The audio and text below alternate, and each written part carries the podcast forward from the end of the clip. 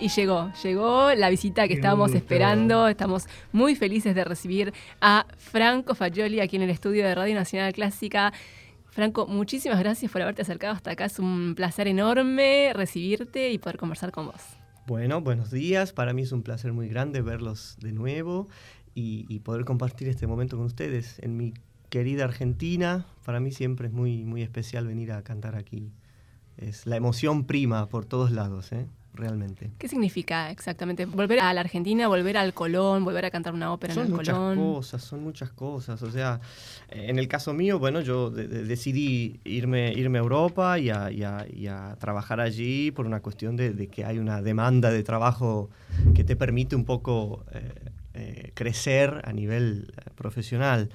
Em, y bueno, yo quise eso, lo busqué, me fui. Pero obviamente yo, yo empecé aquí, eh, mis, mis inicios en la ópera están, por supuesto, en Tucumán en su momento con, con, las clases de, canto particular, pero después, bueno, el, el gran salto de venir al Instituto del Colón y, empezar ahí. Entonces, nada, es muy emocionante, es muy emocionante volver al teatro, entrar y acordarte de cuando viniste la primera vez a, rendir el examen de ingreso al instituto, que de repente eh, al principio cantabas eh, eh, dos o tres áreas en una sala del teatro, una sala, una clase, un aula, y de repente luego tenías que cantar dos roles completos a pedido de los maestros, pero ya en la gran sala del Teatro Colón.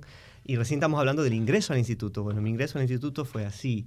Y, realmente volver es todo muy emocionante. Es ver y decir, bueno, y también te ayuda a volver a, lo que le decía recién a Boris, volver a siempre al pensamiento de por qué uno eligió esto y de qué manera uno juega cuando se dedica a esto también, ¿no? Que no deje nunca de ser esto, una especie de, de, de, de juego. Vos habías cambiado la historia de la, del instituto porque fuiste el primer contratenor. Eso es. que hubo unas discusiones, que se me acuerdo Ricardo yo, pero déjense de jarabar, tienen que escuchar. Fue, fue así, fue, fue todo muy, muy a flor de piel. Yo me acuerdo en su momento, eh, tuve, tuve una, una, una gran... Eh, mentora, digamos, que, que fue eh, Mercedes Salas, que un poco me alentó a, a, hacer el ingreso al instituto, eh, explicándome que, bueno, no, no, no había nunca entrado un, un, contratenor. y en su momento, claro, yo me acuerdo, mira, llegué a Buenos Aires eh, a un concurso que organizaba el, el, Consejo Federal de Inversiones, un concurso de artes donde estaba la, la, la cosa,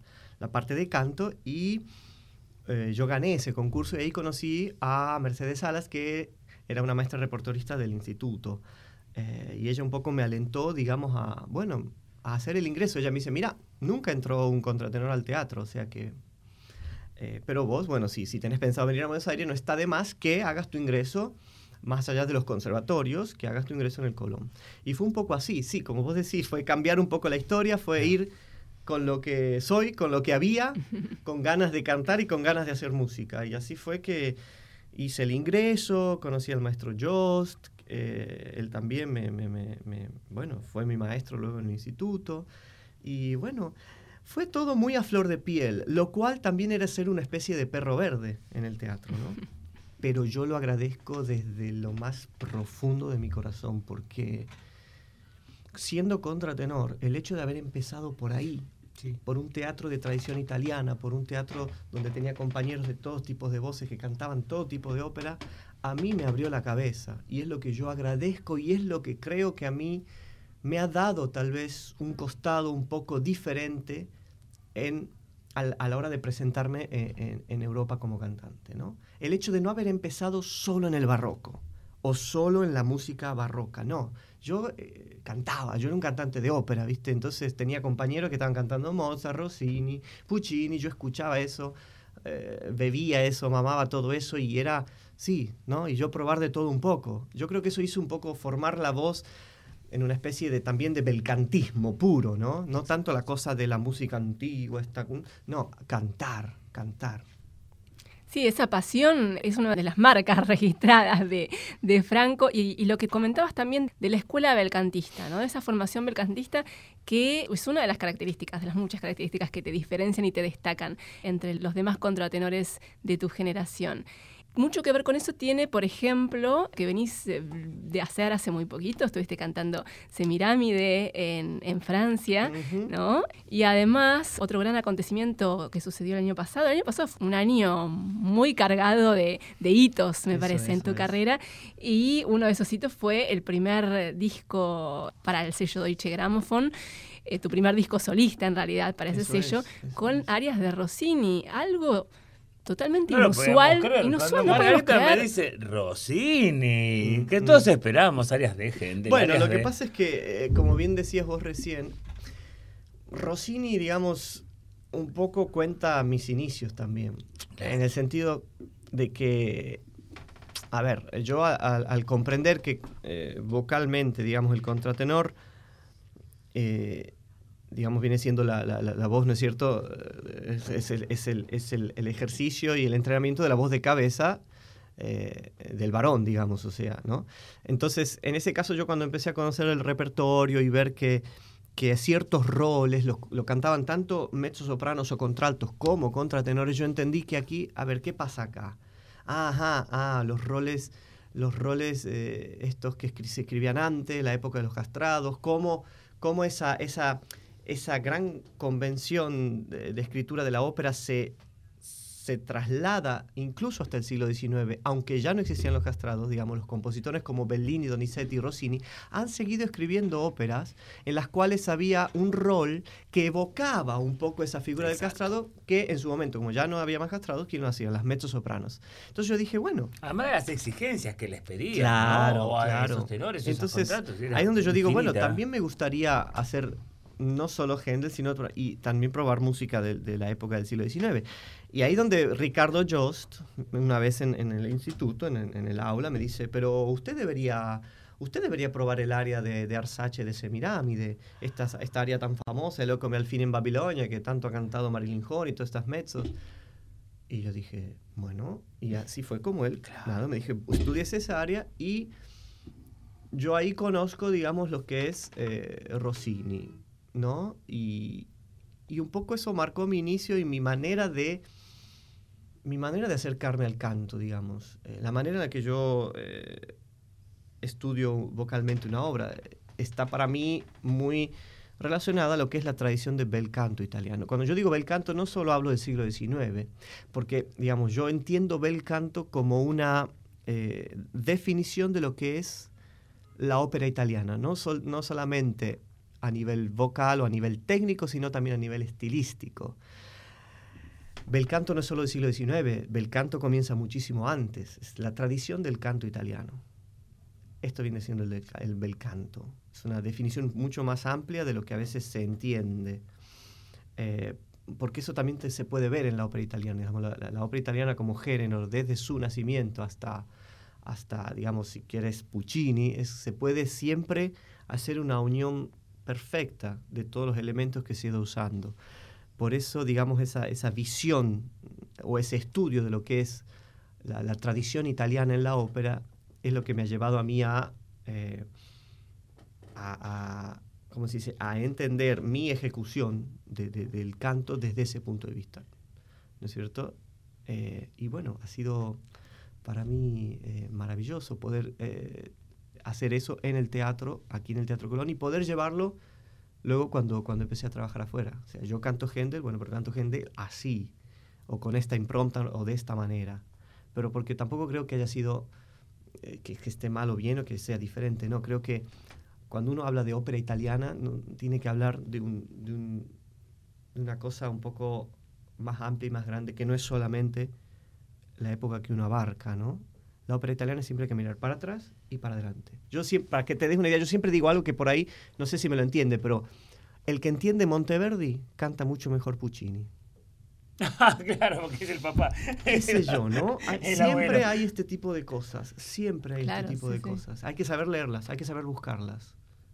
La ópera italiana tiene, es, es una gran, eh, eh, digamos, una gran, eh, un gran estilo que, tuvo siempre desarrollos, pero que nunca se desconectó de lo, anterior. Y siempre tiró para adelante, ¿no? Es una cosa que yo lo veo así cuando hablo de ópera italiana. Ópera italiana para mí son es, desde el inicio hasta el final, o desde el inicio hasta, hasta donde estamos. Lo escuchamos cantando ahora a Franco, lo escuchamos en, una de las áreas que están incluidas en su disco, del disco del que hablamos recién, eh, que se editó el año pasado, el primer disco solista de Franco Fagioli para el sello Deutsche Grammophon. Y vamos a compartir eh, Piendi Contento Inseno de Demetrio Epolivio de Joaquino Rossini.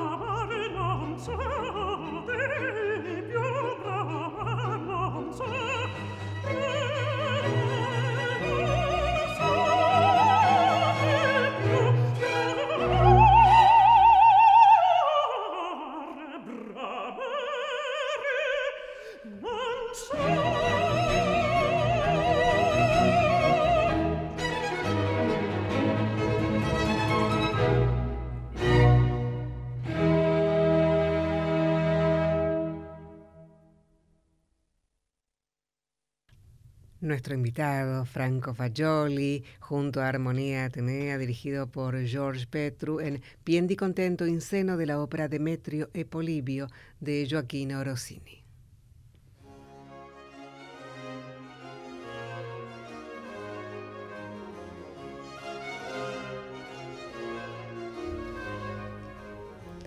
Franco Fagioli nos está visitando aquí en el estudio de Radio Nacional Clásica y eh, me gustaría ahora que hablemos de, tus inicios, de los inicios eh, desde el principio, el principio de todo. ¿Cómo comenzó todo allí en Tucumán? ¿Cómo fue que te empezaste a vincular con la música? Porque sabemos que venís de una familia aficionada a la música, pero no, no, no de músicos eh, profesionales. Sin embargo, siempre en contacto con la música.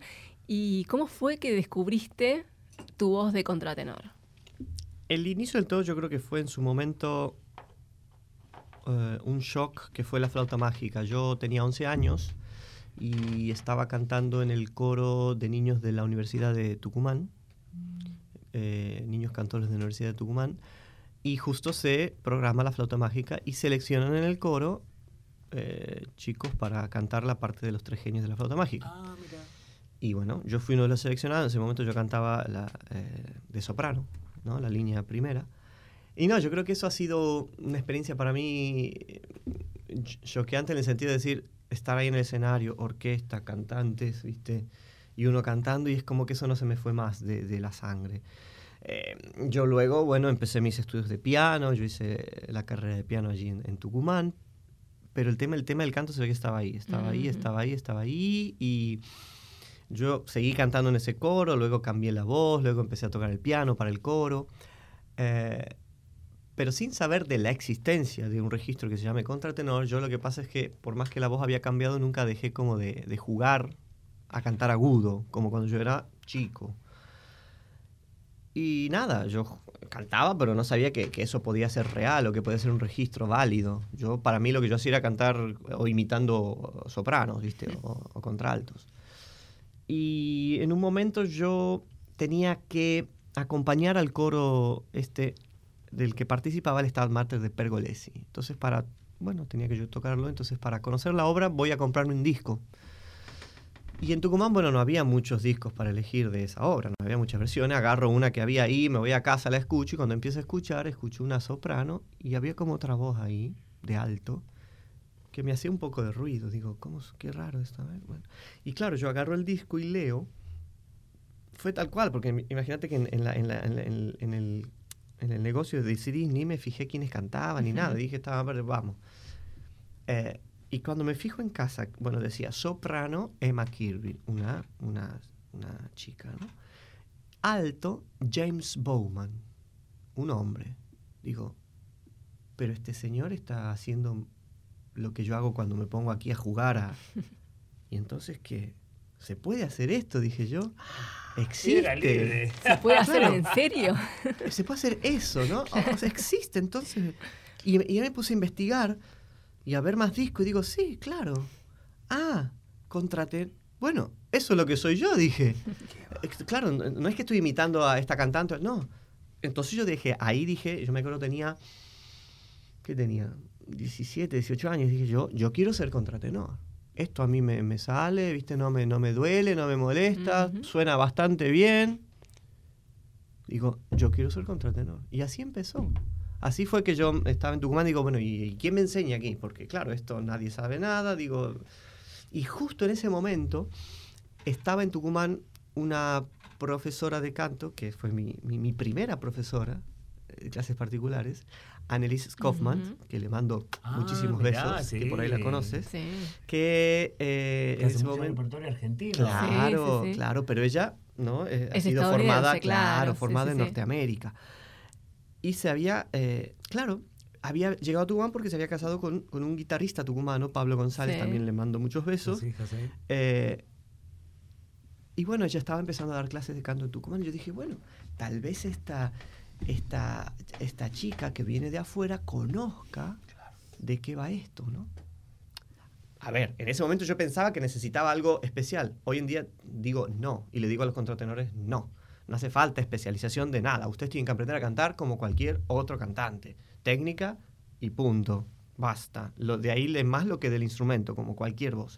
Entonces fue así que contacté con ella y le dije, Mirá, yo. Ah, porque en su momento yo ya estaba tocando el piano en la Escuela de Música de, Tucumán, en, el Instituto Superior de la Universidad. Y yo ya me había ido a la biblioteca a ver, a buscar partituras de canto. Si bien en esa época yo estaba haciendo la, carrera de piano. ¿Viste? ¿Y qué me cae en las manos? Los libros de áreas antiguas. los famosos Parisotti. Eso, los Parisotti. Y yo ahí darle con el piano y empezar a cantar. Digo, sí, me sale, sí puedo. Y así me fui a contactar a Annelise. En Tucumán le digo, mira, yo quiero estudiar canto, quiero ser contratenor, eh, quiero cantar esto. Y le, pongo los Parisotti ahí. Y ella me dice, bueno, vamos a ver, vamos a escuchar la voz. Y me dice vocalizar, me dice, bueno, la voz está muy, muy bien, muy, muy bonita voz. Ella me dice, la verdad yo nunca tuve un alumno contratenor, pero te voy a enseñar lo que yo sé. Y así empezamos. Y le doy gracias a Dios, ¿me entendés? Porque era una soprano que me enseñó técnica. Exacto. Es una soprano a, a propósito de la técnica, Franco Fagioli, hay dos cosas que asombra a la humanidad cuando te escuchan. Porque eh, además que lo manifiestan, además hasta lo manifiestan como si fueras un cantante de rock. De entre tantas virtudes tuyas, los matices que tenés en los, eh, en, los pianos pianísimos, pianicísimos, el fraseo ya es tuyo desde entrada, la coloratura, mm. la mm. coloratura. Cuando te escuchamos hacer Händel es una coloratura, cuando te escuchamos hacer otro compositor es otra coloratura. Y el rango, el rango. No me acuerdo en qué cabaleta de tu disco de que directamente ya utilizás voces de barítono en mm, los graves y te saltas a notas agudas de una soprano liviana de... Eh, que a mí no me salen tan livianas, pero ahí está. me refiero a agudísima, ¿no? Pero para preservar todo este patrimonio que vas ampliando, ampliando, cada vez que te volvemos a escuchar, aparece un Franco que nos ofrece algo más como estos recitativos pesadísimos mm. en, la, en el Eogábalo de hace un año, que aparecía una cosa extremadamente dramática y que te dividías eh, hasta eh, con escenas con, cantantes graves, ¿no? ¿Cómo se preserva todo eso? Eso tiene que ver con una visión de la voz desde el, vuelvo, desde el punto de vista belcantista, digamos. El estudio, digamos, la ópera italiana te muestra a lo largo de, diferentes épocas eh, que la voz tuvo un uso eh, muy extensivo, ¿no? O sea, todos los cantantes eh, entrenaban su voz para usarla en todo el registro. Ya, los, ya en la época de los castrados, no hablo del siglo XVIII, XVII, pero sobre todo el XVIII, con compositores como Händel, Vivaldi, eh, no, Vinci, Leo, Pergolesi, vos podés ver en la escritura para el castrato que hacían este uso eh, macro de la voz. No solo el registro eh, de cabeza o el registro agudo, sino también el registro grave el registro eh, que se llama comúnmente de pecho. Es decir, el uso de la voz en toda su gama. Si tienes la nota y se usa, pues se usa. Porque por más que vos puedas escribir variaciones en las áreas barrocas, ¿no? el famoso da capo que va variado, ya los compositores te hacían referencia al uso de la voz, ¿no es cierto? Eh, por ejemplo, hay un área de, de, Pergolesi en el Adriano en Siria, donde él escribe...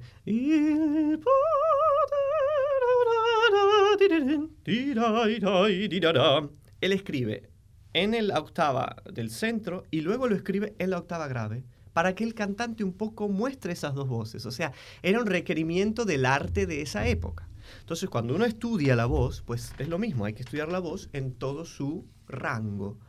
Eh, el, vos decís cómo se preserva. Bueno, eh, por ejemplo, yo cuando empecé a cantar, eh, Mm, las notas agudas no las quería usar mucho porque sentía que no estaban bien. Entonces, por ejemplo, empecé la carrera cantando los roles centrales, los roles graves, y poquito a poco hubo un trabajo que a mí me permitió eh, aprender técnicamente cómo cantar por encima del pasaje vocal hacia los agudos, sin dañarme y, que, suene, eh, eh, digamos, unido a la otra, a la, voz central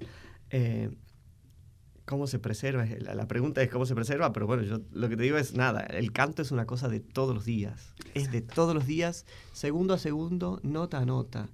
Pero ¿sabes por qué? Porque el sonido no es algo quieto, no es algo fijo, no es algo fermo. El sonido es algo que cambia segundo a segundo, milimísime de segundo. El sonido es una onda que se expande. Incluso cuando un cantante hace un tenuto, ¿no? Ese sonido no es un sonido quieto, es una onda que está viva. Y lo mismo pasa con la voz. Uno estudia la voz, eh, uno estudia la voz para, para acompañarla, para guiarla. y nada más. Por ejemplo, y te lo digo yo, que soy un cantante que desde el inicio, yo soy una persona que me gusta controlar el canto y, técnica y, y, vos y después vas aprendiendo que no, que, que más que bien hay que, hay que aprender a, a guiar el instrumento. Una vez escuché algo de un maestro que me pareció, que es un maestro, de hecho es el maestro con el que yo tomo clases ahora cada tanto que puedo, que se llama Antonio Ibarra, y él dice, claro, cuando uno canta, uno tiene que ir a buscar algo que ya está ahí. Algo que, que está, que simplemente hay que ver, conocer la naturaleza para que la naturaleza se manifieste.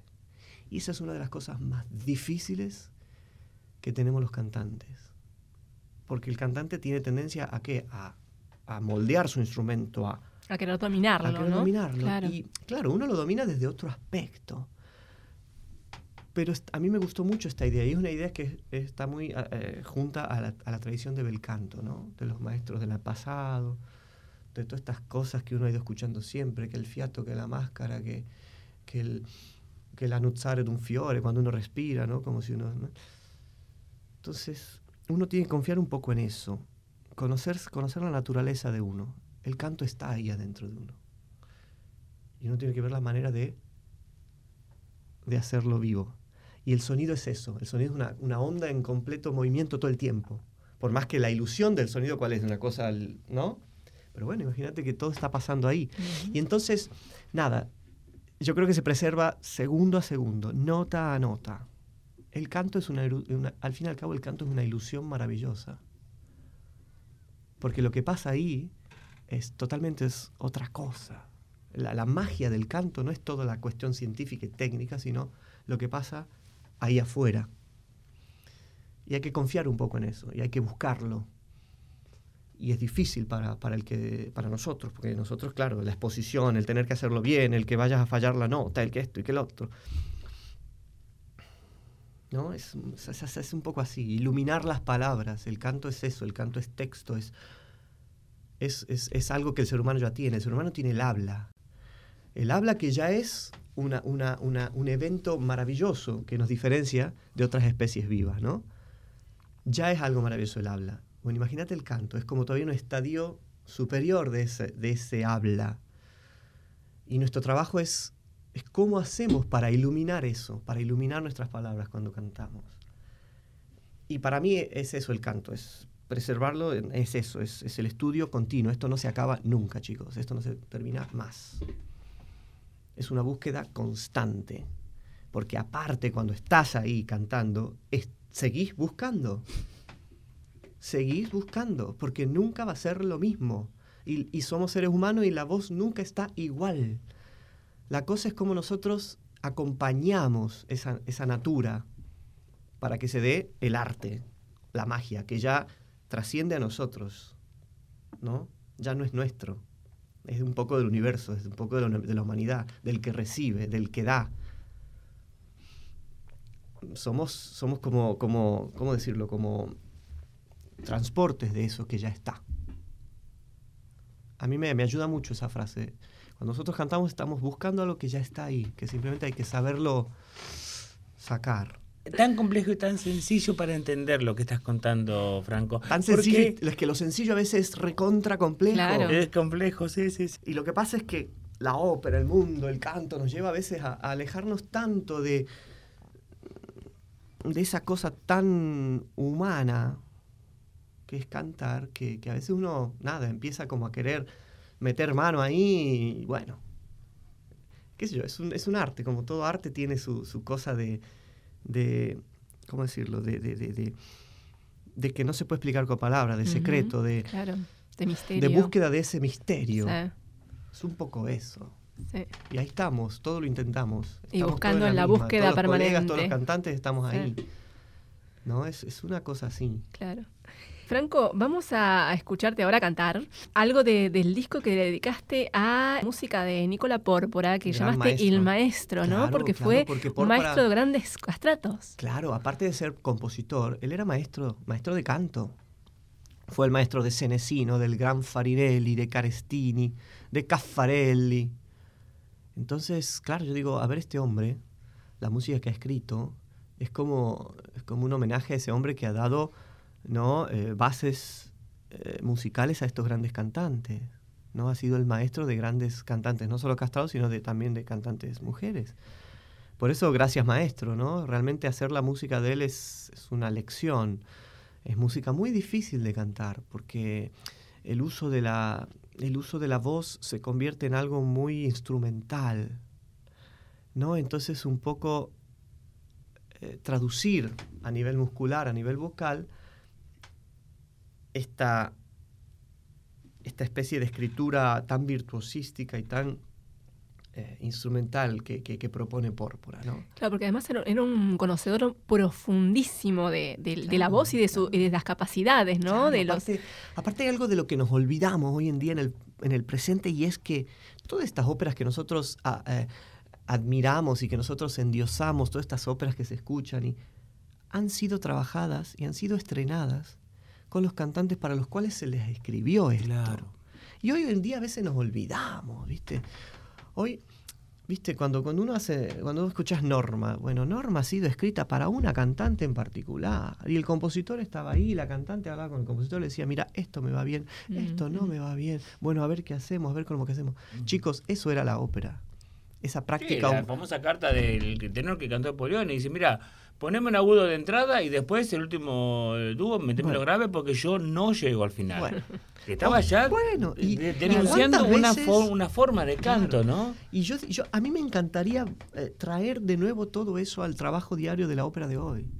¿Viste? Porque hoy a veces eh, nos olvidamos de eso. Y, e interpretamos obras que han sido compuestas para otras gargantas. Y sí, lo hacemos porque intentamos... Eh, porque bueno, porque hay ciertas cosas que son un poco convencionales y se puede, pero nunca nos olvidemos de eso, de cómo fue la praxis de este arte que amamos hoy en día.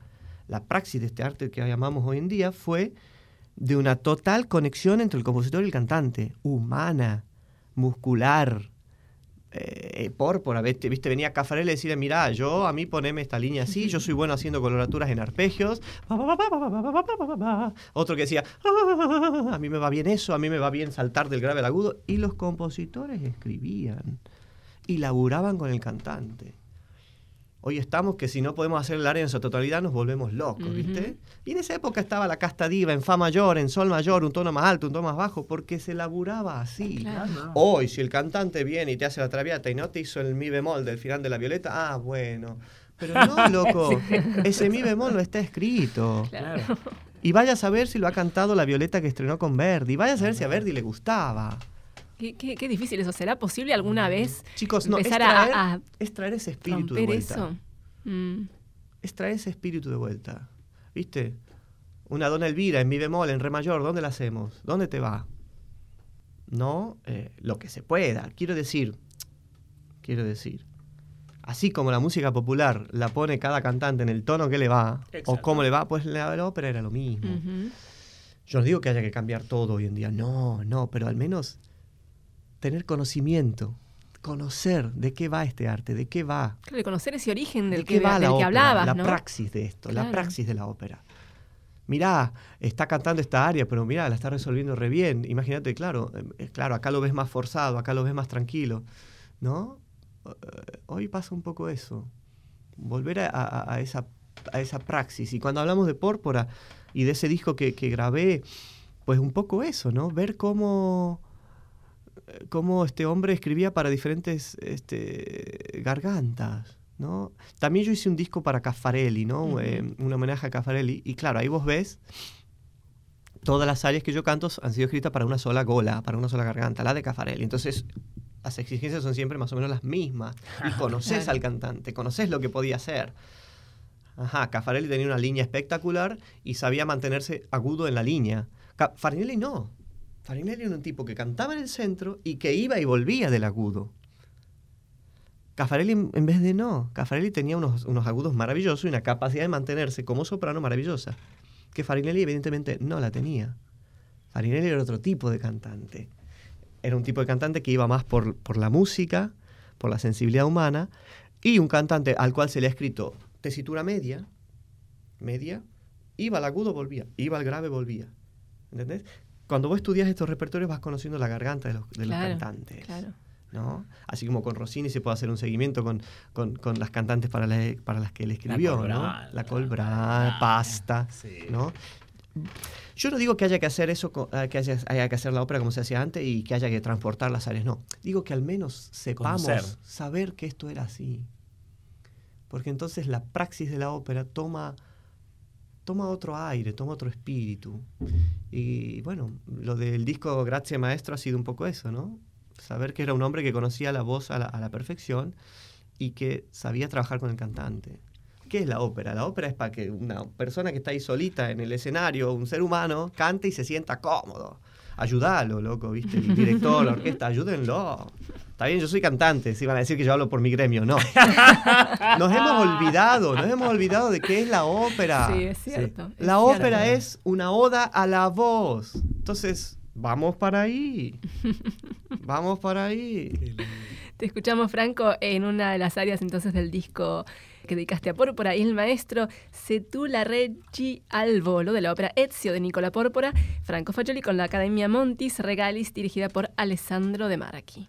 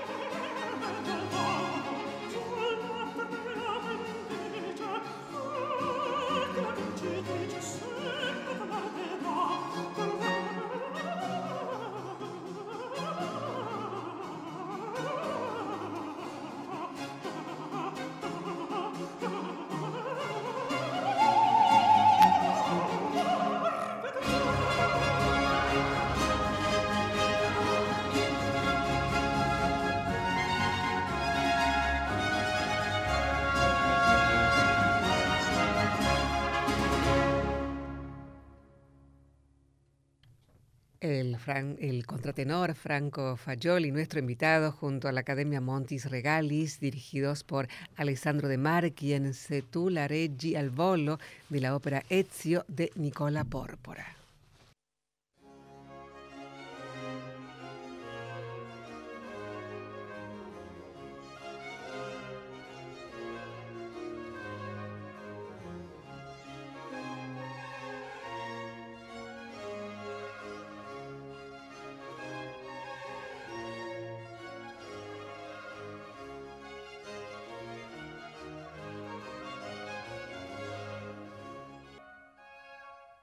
Estamos en Ruta Nacional Clásica disfrutando de la visita de Franco Fagioli que se acercó hasta aquí a nuestros estudios para conversar extensamente. Estamos disfrutando muchísimo todo, todo, cada palabra eh, con esa profundidad, con esa sensibilidad para encarar eh, su carrera, su visión de lo que es el canto, de lo que es la ópera, de lo que es su profesión.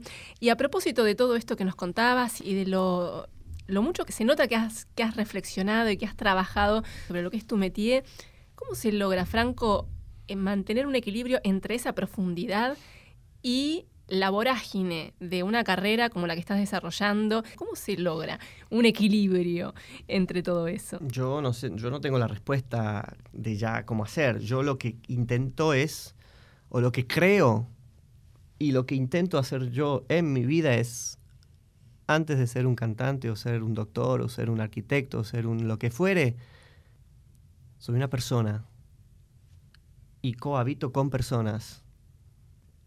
Entonces, parto desde ahí. ¿Viste? Que, o sea, yo no entiendo la vida de otra manera, ¿eh? Y el mundo no lo entiendo de otra manera. O sea, antes de ser lo que cualquier papel o título nos haya dado, somos seres humanos, partamos de ahí. Sabemos hacer bien muchas cosas, sabemos hacer mal muchas otras. ¿Y sentís que tenés que poner un freno en algún momento a toda la, esta vorágine de la que, de no la que freno, pero surfear la ola. Surfear la ola. La, la ola, ¿no? Me, explico la imagen.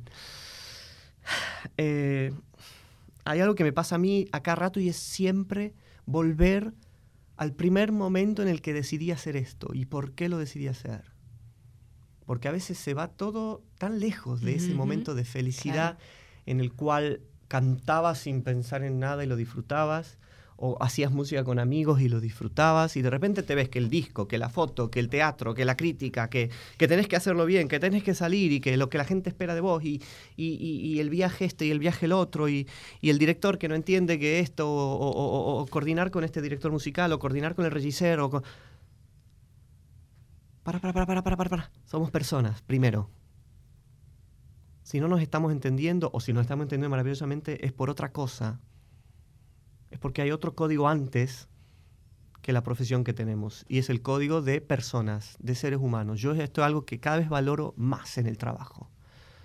Más allá del talento, yo valoro el don de gente, la humanidad y el saber que estamos al lado de personas. Yo intento eso, para conmigo también porque si no es muy... Eh, o sea, todo se convierte en algo muy alejado de lo que somos. O sea, eh, yo lo entiendo desde ahí, lo entiendo desde ahí. Eh, de ahí parte el todo. De ahí parte luego cualquier ambición, cualquier esfuerzo, cualquier estudio, cualquier frustración. nada, o sea, cada vez que uno sale al escenario, pues dar lo mejor de uno, porque se supone que uno se pasó horas dándole en la piecita con el pianito a tal pasaje o a tal nota o a tal cosa, porque hay una, obviamente, hay un, hay un, hay un, un sentido de responsabilidad de lo que uno hace, esta es mi carrera, este es mi trabajo, esto es lo que sé hacer y esto es lo que yo doy, y para darlo de la mejor manera posible requiere de una preparación, requiere de un estudio, requiere de una responsabilidad como todo. Pero una vez que estamos ahí, en, ese, en, ese, en el caso de, un músico, de un cantante, de un artista, esa salida al escenario, esa, ese, ser humano que está ahí, que tiene que crear algo, tal vez si, si querés, fuera del humano, porque el arte a veces también trasciende un poco y tiene esa cosa inexplicable de de, maravilloso, de sobrenatural, de... ¿No? Eh, al fin y al cabo nosotros somos, eh, somos mm, eh, no me viene la palabra en castellano, somos medios de eso, somos transportes de ese arte. Entonces, somos seres humanos que estamos haciendo eso. En el caso mío, vos me decís cómo uno se mantiene o cómo en la vorágine del todo, nada, somos personas. Y, resulta que somos personas, ah, y resulta que soy cantante. Ok, es lo que yo hago, es lo que trabajo. Em, desde ahí, desde ahí. No despegar nunca los pies de la tierra, en cierto modo, ¿no? Bueno, o, o, o, sí, según pero, lo, pero saber volver, pero saber volver. Surfear la ola y, y vivir, ¿no? Eh, al fin y al cabo todos venimos y vamos al mismo lado, señoras y señores. O sea, hagamos de esto un paso lo más interesante posible. Y Julio César tiene, la que está haciendo Colón, habla de eso perfectamente. Habla de... Eh, hay un recitativo acompañato, que es como un, como un ser o no ser, esa es la cuestión, ¿no? El famoso monólogo de, Shakespeare. Bueno, en Julio César hay un momento en el que Julio César, el gran emperador romano, al ver a su amigo muerto, asesinado por Ptolomeo, dice, la pucha, ¿no? Todos los trofeos que tenías, todos los logros, y mira ahora, no sos nada. Y ahí vamos todos. Entonces, ¿qué hacemos antes? Es lo que cuenta. ¿Y cómo lo manejamos antes? Eh, y es maravilloso ser parte de esto, es maravilloso ser parte del espectáculo, es maravilloso ser, si querés llamarlo de alguna manera, un entretenimiento de la gente, porque el artista si bien eh, es, vehículo de un, arte, de una cosa maravillosa y sublime, de un evento que es, que es, que es el arte en sí, al mismo tiempo somos eh, parte de un sistema, o si querés, de una necesidad humana del entretenimiento y del espectáculo. ¿No? Y yo soy parte de eso y, soy contento de ser parte de eso. Eh, desde mi punto de vista lo entiendo así. Lo entiendo así. Y luego tenés el CD, la foto, el viaje, el Salzburgo, el Gran Teatro, la Escala, el Colón, este, el Metropolitan, la Ópera de París. Y, y eso, todo eso está genial. Todo esto está genial. Es mi lugar en esto que es la humanidad. Es lo que yo sé hacer. Nada más que como vos, como vos, como vos, yo soy una persona también, eh, ¿no? Que me río, que lloro, que como, que. ¿No? Es bueno encontrar el lugar que cada uno, que cada ser humano tiene en esta vida y en el mundo. Y yo creo que intento eso desde mi parte, ver cuál es mi lugar y para qué estoy acá y por qué estoy acá. Y desde ahí parto para manejar todo lo otro, que es maravilloso, ¿no? Es maravilloso porque un disco, ¿qué hace un disco? Te acerca a la casa de todo el mundo, que toda la gente te escuche y me parece genial. Eh, el que no puede ir a verte al teatro te, te tiene el disco en la casa cuando quiere, a la hora que quiere. ¿Viste? O va a la tele y ve un, ve un DVD.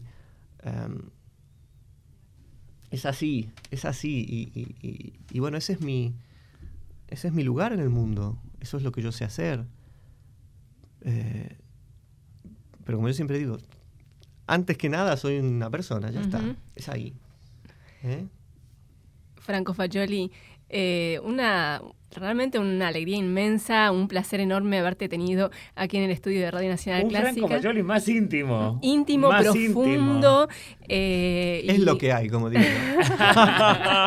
en el escenario, pues brillaremos y, buscaremos ese evento artístico y ese arte, ¿no? Y doble disfrute este año Franco Fagioli, porque. vengan al Colón, vengan a, a partir del 6 de ¿eh? junio, martes 6 de junio, en 10 días aproximadamente, empiezan las funciones de Julio Cesarini Egipto. La ópera más famosa de Gente en el Teatro Colón con dirección de Martin Hesselbeck y puesta en escena de Pablo Maritano, y este teatro, por, Dios, el otro día hice un video porque es que el mundo, no hay en el mundo un teatro como el Teatro Colón.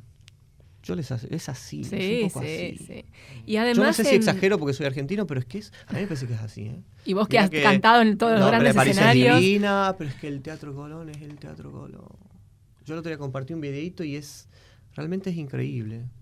Y el 29 de junio volvemos tiene, una entidad típica y es como vos estás ahí y hasta le podés hablar. Hola, voy a cantar este espero te gustes, un poco así, ¿no? Al edificio ya, ni siquiera a la gente, ¿viste? Es como compartimos todo, porque yo creo que el público cuando va al Colón también es como... Comparte toda esa belleza.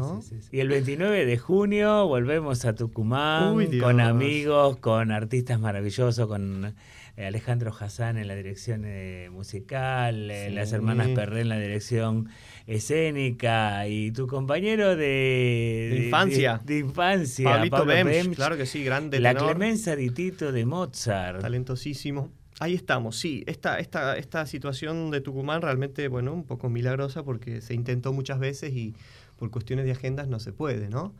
Y da la casualidad de que Alejandro Hassan ya estuvo colaborando en, Tucumán para otras óperas, yo lo conozco de, de, acá de Buenos gran Aires. Éxito, además, hijo, y bueno, le, hija Regimiento y la... Ahí vamos a Tucumán a, hacer música con los amigos, como digo yo. Es un poco así. Así que a no perderse las dos oportunidades que vamos a tener este año en, los próximos, en las próximas semanas de disfrutar del arte de Franco Fagioli a partir del 6 de junio, Julio César de Händel en el Teatro Colón y a fin de mes y en julio, a partir del 29 de junio, la Clemenza de Tito de Mozart en Tucumán. Ya vamos a dar también las fechas en su momento. Franco Fagioli, infinitas gracias por esta visita, ha sido un placer enorme. Gracias a ustedes, un placer verlos. Franco, te vamos a despedir con un área de una de las óperas que sabemos que es eh, probablemente de, tus favoritas o de un rol que querés mucho, que es el rol de Orfeo, en Orfeo Eurídice de, de, Gluck, de la grabación que realizaste, que, fue la primera, en realidad, de una ópera completa que grabaste para el sello Archive de Deutsche Grammophon, con la dirección de Laurence Quilvé, y la inclusión de un área de la versión de París. Eso es. ¿No? El área Adio o y Sospiri. Con esto nos despedimos. Franco Faccioli, una vez más, muchísimas gracias por esta visita. Gracias a todos, gracias Miriam Chames, gracias eh, Matías Arroza Igor, Alba Samitier, Erika Sotomayor, gracias Boris, que te quedás para una tarde en la ópera, y gracias a todos ustedes por habernos acompañado. Hasta la próxima, chao.